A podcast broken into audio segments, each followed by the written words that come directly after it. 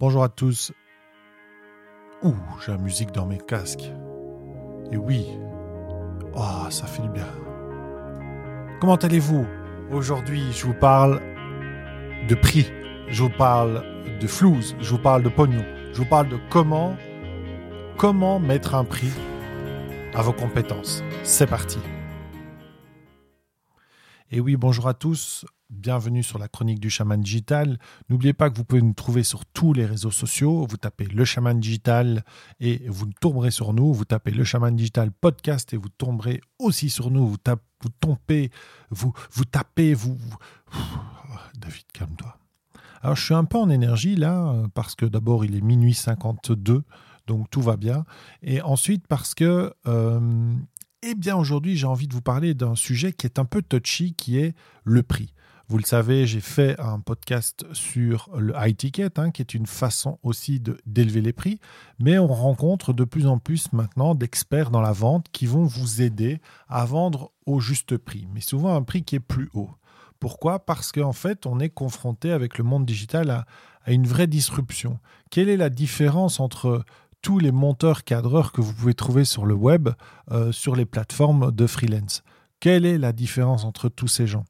La différence entre ces gens, il y a des fois des prix et des gens se positionnent par rapport à un prix. Et puis, il y a aussi une relation, il y a un humain. Et cette relation va varier d'une personne à l'autre. Et son prix va varier en fond de ça. Et c'est vrai qu'on nous sommes rentrés dans une ère, alors immatérielle déjà en termes de, comment dire ça, de compétences. Hein, on était dans une économie du bien, on arrive dans une économie euh, de de savoir, de savoir-faire, une économie de service. On parle de plus en plus de coaching. On a l'intelligence artificielle ou auxiliaire, je préfère l'appeler comme ça, je ne sais plus quel est l'auteur de, ce, titre, ce n'est pas moi, mais on a une intelligence auxiliaire dans la poche. Donc elle nous permet de faire des choses que euh, nous devions faire nous-mêmes. Donc forcément, on va le, le, sortir de notre espace euh, intersidéral qui se trouve dans notre cerveau et on va le remplir de bien d'autres choses et c'est ce que j'espère en tout cas.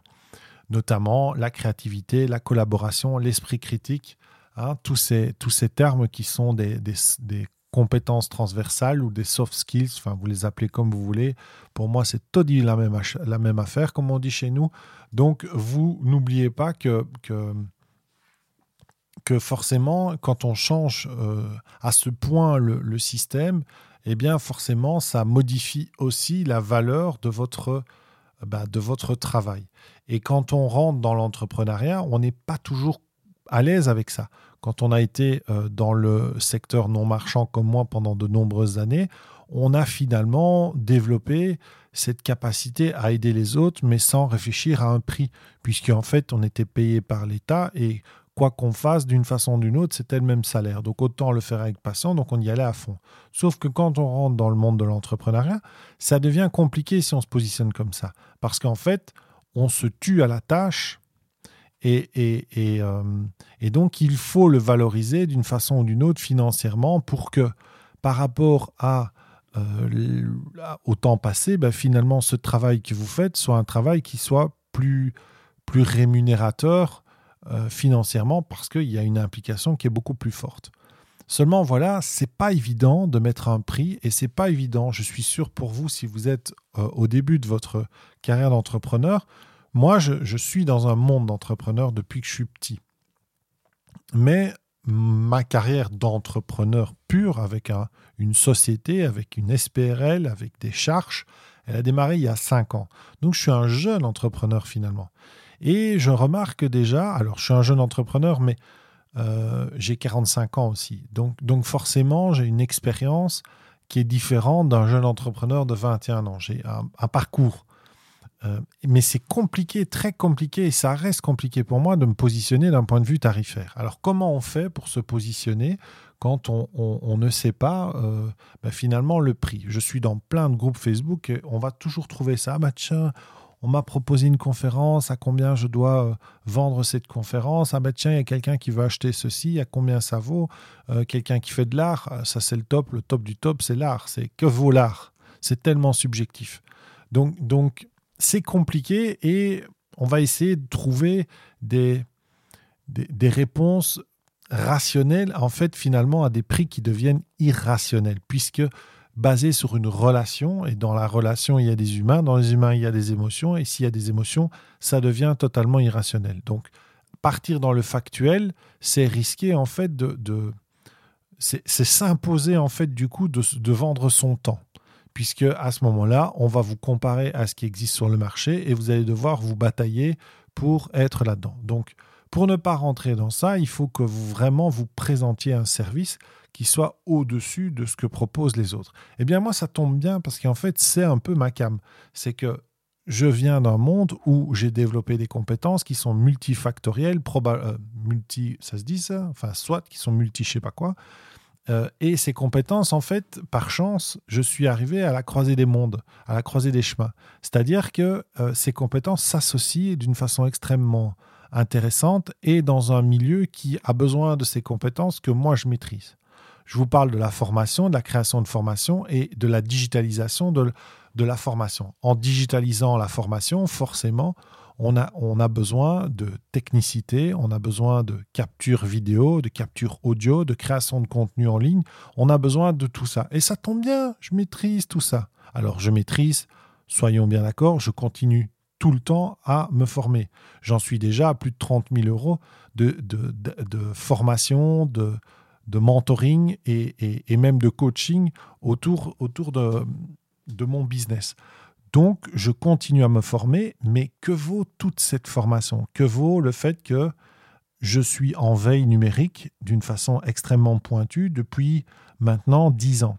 Ça fait 10 ans que j'observe le marché anglo-saxon, le marché francophone, autour de la formation, autour de la création de contenu, autour du matériel audio-vidéo. Et en fait, j'ai accumulé tout ce, toutes ces compétences et tout ce savoir et ce savoir-faire, il est dans ma tête, et j'arrive assez rapidement à dire voilà, vous avez besoin de ça, ok, prenez ça, vous avez besoin de ça, prenez ça. Quelle plateforme il faut choisir? Ben, Je ne sais pas, attendez, de quoi avez-vous besoin? Parce qu'en fait, moi, j'ai fait une formation dans ClickFunnels, dans System.io, j'ai fait une formation dans Kartra, j'ai fait une formation dans Kajabi, j'ai fait une formation dans Teachable, dans Podia, euh, j'ai fait une formation dans des plateformes professionnelles comme 360 Learning, comme Teach on Mars, comme, euh, enfin voilà, plein. Donc forcément, quand vous avez tout, tout ce background, ben, vous avez une valeur qui est pas inestimable, mais qui a une qui, qui a un prix. Et c'est ce qui fait votre différence avec quelqu'un qui, qui démarre, qui a peut-être en effet les compétences techniques, mais qui n'a peut-être pas non plus la compréhension euh, dans la relation, dans le coaching, dans, dans l'empathie que je peux avoir envers les clients, la capacité aussi, après avoir fait euh, trois ans de, de, de théâtre improvisé, bah, de pouvoir aider les gens à être cool face caméra. Euh, pardon, j'ai ma voix qui part, à être face caméra, à, donner la bonne énergie, à pouvoir arrêter une personne quand elle fait un contenu qui n'est, à mon sens, pas pédagogique, à aider les personnes bah, à se développer. Et tout ça a, vaut un prix. Alors, comment on se positionne sur ce prix? Bien, Moi, j'ai pris une technique qui n'est pas la bonne c'est clair, mais je vais vous la partager, mais c'est pas la bonne. D'accord? Ce que j'ai fait, c'est que j'ai été voir, puisque je fais. Alors, dans le cadre, le, je fais pas que ça, mais disons que de façon globale. Quand on va me demander de créer une formation en ligne, qu'est-ce qu'on va faire? On va d'abord faire un audit de, des compétences de la personne, voir où elle veut aller, quel est le point de départ, quel est le point d'arrivée. Ensuite, on va définir une stratégie pour construire le produit Ensuite, je vais former à une structure pédagogique pour aider les gens à, être plus à l'aise dans la construction de leur contenu. Et ensuite, on va créer le contenu. On va se mettre face caméra, on va, se mettre dans un environnement qui est vraiment agréable et on va, on va sortir le contenu. Le contenu va se faire sous format vidéo et puis après, on va travailler euh, les exercices, les mises en situation, les objectifs. Et petit à petit, en fait, le client va monter en compétences pédagogiques, il va pouvoir petit à petit totalement se libérer finalement de, mon, euh, de mon soutien, de mon coaching, puisqu'il va développer des compétences et il va pouvoir être autonome. Et moi, c'est tout l'objectif, évidemment, de tout ce que je fais, c'est que les gens soient autonomes. Je, ne je me refuse à devenir indispensable, parce que ce n'est pas une bonne idée. Euh, j'ai passé ma vie à rendre les, enfants et les adultes autonomes dans les missions que j'avais. C'est pas pour changer parce que je rentre dans l'entrepreneuriat pour gagner euh, des missions et des, contrats sur du long terme. C'est pas comme ça que je fonctionne. Je pense que si euh, je rends autonome le client, eh bien c'est victoire pour moi. Donc ici, vraiment, je développe tout ça et puis on filme. Euh, on filme avec des caméras pro, on filme avec du matériel pro, avec des micros pro. Le son est, bon, il n'y a pas de souffle, il n'y a pas d'écho ou très peu. S'il y a de l'écho, ça bouge. On est très très loin de, du smartphone dans une pièce qui résonne à fond avec euh, à l'arrière euh, le pot de, le pot de le pot de fleurs qui est dans le bureau et qu'on a mis comme ça par hasard avec des fonds gris ou des fonds jaunes parce qu'on n'a pas fait attention au fond. Donc c'est vraiment hyper quali. Euh, c'est filmé en 4K, euh, c'est rezoomé, c'est intégré avec euh, des contenus qui ont une haute valeur pédagogique. Bref, on, on, fait un truc très quali. Donc à terme, sur du long terme, en plus, c'est hyper rentable, puisque forcément, ça ne se... comment dire démode pas rapidement. Donc, qu'est-ce que j'ai fait? J'ai pris le prix d'un monteur, j'ai pris le prix d'un cadreur, j'ai pris le prix euh, d'une ingénierie pédagogique, j'ai mélangé tout ça et j'en ai fait un prix. Au départ, je suis parti sur un montant qui était assez élevé. Euh, ça pouvait paraître un peu compliqué puisqu'en fait, c'est un montant que j'ai construit de façon forfaitaire. Et là, je pense que c'est une erreur. Et faites attention à ça quand vous faites des forfaits. Parce que quand on fait des forfaits, c'est pas une mission. C'est-à-dire que moi, un forfait, c'est voilà ce que ça coûte pour une journée. Mais ce que ça coûte pour une journée, c'est pas ce qui se passe dans la journée. C'est aussi tout ce qui se passe avant et tout ce qui se passe après. Et là, c'est compliqué de l'expliquer. Donc, vous vous retrouvez, comme ça a été, comme ça a été le cas pour moi, à, à devoir justifier un prix forfaitaire d'une journée qui s'est transformé en un tournage d'une demi-journée, mais qui va se poursuivre parce qu'il y a du travail en plus supplémentaire qui arrive après.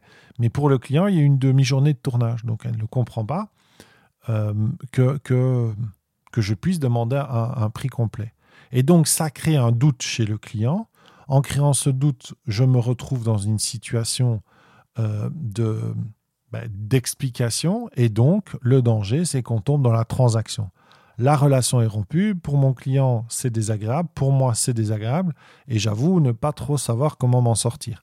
Donc, c'est compliqué de faire son prix et je vous conseille vraiment vivement de, créer ça sous forme de mission et de calculer ça au plus juste. Alors forcément, au début, vous allez vous planter, vous allez calculer 10 heures, vous allez devoir en faire 20, mais petit à petit, le métier va rentrer et vous allez trouver le prix qui est correct. Et de bien définir aussi quelles sont les attentes et quels sont les objectifs de vos clients.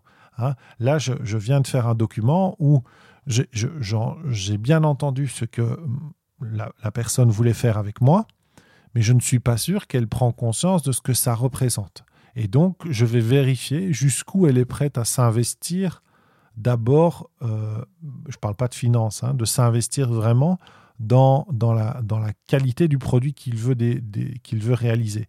Si je vois qu'il veut vraiment aller au bout du processus, il le sait, ça va engendrer forcément un montant que je vais pouvoir, moi, évidemment, valoriser, puisque le travail sera tout autre que si je vois que c'est uniquement, par exemple, un audit de base ou uniquement des, modifications cosmétiques euh, de la formation. Ça change la donne. C'est très important ça et soyez attentif à ça quand vous calculez votre prix. Vous devez être unique, vous devez euh, montrer votre différence, vous devez offrir plus que, que ce qu'offre la concurrence mais vous devez aussi vous respecter. Et faites attention à ça parce que moi, je me perds en fait. Je me perds dans le, euh, dans la consultance en fait depuis, depuis maintenant cinq ans, mais en fait je fais de la consultance depuis tout le temps puisque c'était mon métier même avant, c'était d'aller euh, faire aider les autres à grandir en étant dans la, j'irais même jusqu'à dire de la coach sultance parce que c'était vraiment un mélange entre les deux. Et, euh, et ça m'épuise complètement et je me rends compte en fait chaque fois qu'il y a un couac que ça me fait plonger en énergie parce que j'ai un tel dévouement, euh, et c'est quelque chose que je dois travailler, un tel dévouement dans mon travail que, que, que finalement ça me joue des tours parce que je ne suis pas du coup euh, peut-être assez neutre quand il y a des tensions et, et, je prends ça à cœur en fait. Et, et, puis merde, je suis humain, je prends ça à cœur, je trouve que c'est normal d'être, de prendre ça à cœur, mais voilà, c'est pas toujours dans la nature de tout le monde, c'est pas toujours au clair. Euh, il n'y y a, jamais volonté de blesser ou de, ou de, de faire mal à l'autre, euh, même si ça c'est le résultat. Hein, quand, quand, on met en doute votre honnêteté, on vous demande de, de vérifier tous les paiements parce que, vous avez, parce que le client a des doutes sur le paiement, c'est sûr que ça ne vous fait pas plaisir. Et c'est sûr que, que c'est désagréable, surtout quand ça vient de personnes que vous respectez euh, et, et, pour lesquelles vous avez, euh, voilà, vous avez fait beaucoup. Mais c'est comme ça, c'est la vie, c'est le côté un peu idéaliste que je dois, que je dois modifier. Et, je vous mets en garde euh, et, je vous, je vous préviens que ça va vous arriver aussi. C'est inévitable. On est dans un monde qui a changé. En hein, 2008, avec la crise économique, les, relations clients ont changé. Euh, donc certains arrivent à comme ça, euh, par une aura assez puissante, à, vraiment bah, bloquer en fait toute, euh, toute tentative, euh, quoique, hein, quoique en fait j'ai des retours quand même de gens qui, qui se plaignent pourtant de, de, du résultat et, et, quand vous entendez les choses, vous dites tiens, c'est vrai que non, de tu dis moi je mets des prix qui sont quand même vraiment gentils quoi. Et, et mais bon voilà, c'est comme ça, c'est la vie. Euh, ça fait partie du truc. J'étais en accord avec moi-même quand j'ai fixé les prix. Je le suis toujours, mais faites attention à la façon dont vous voulez délivrer votre produit. Soyez carré, mettez tout par écrit, signez les choses. Alors quand vous dites, je vous dis mettez tout par écrit, ça c'est ce que je viens d'apprendre là avec Gérard Engasseur, pardon, que je vous invite vraiment vraiment à découvrir euh, sur Cap Manager et vous le trouverez sur Facebook les entrepreneurs éclairés parce que c'est vraiment avec Laetitia sa femme euh, c'est vraiment de très très belles personnes d'abord et en plus exceptionnelles en termes de, compétences sur euh, comment faire exploser son business et faire exploser son entreprise parce qu'eux, ils ont travaillé avec des menuisiers, des ferronniers, avec des gens euh, vraiment de type PME. Et quand, Ouf, désolé, j'ai eu un coup de chaud là, j'ai mon cœur qui est parti en vrille parce qu'il est 1h10 du matin j'ai eu dans mon casque une grosse musique, mais j'avais oublié que j'avais mon casque et je pensais que c'était les baffles et j'avais peur de réveiller, réveiller, les enfants. Bref, il est temps que j'aille dormir. Il est 1h du matin. Soyez attentifs à la façon dont vous allez construire votre produit. Essayez d'être unique, essayez de montrer votre différence. Mettez le bon prix, mettez un prix qui corresponde à ce que vous, êtes capable de délivrer, mais ne vous sous-estimez pas et surtout faites attention à la façon dont vous allez le délivrer et euh, dans la structure parce que quand on a euh, pris la décision et qu'on a signé le contrat, on ne sait pas revenir en arrière et des fois on s'en mord les doigts. Donc faites attention à ça. Je vous dis à bientôt. C'était David pour le chaman digital. Ce fut un plaisir vraiment, vraiment, vraiment de, euh, refaire ce podcast. J'adore ça. N'oubliez pas que nous sommes sur Apple Podcast et sur tous les outils de podcast qui sont possibles. N'hésitez pas à mettre des étoiles, des commentaires et à nous retrouver sur les réseaux sociaux. Je vous dis à bientôt. C'était David pour la chronique du chaman.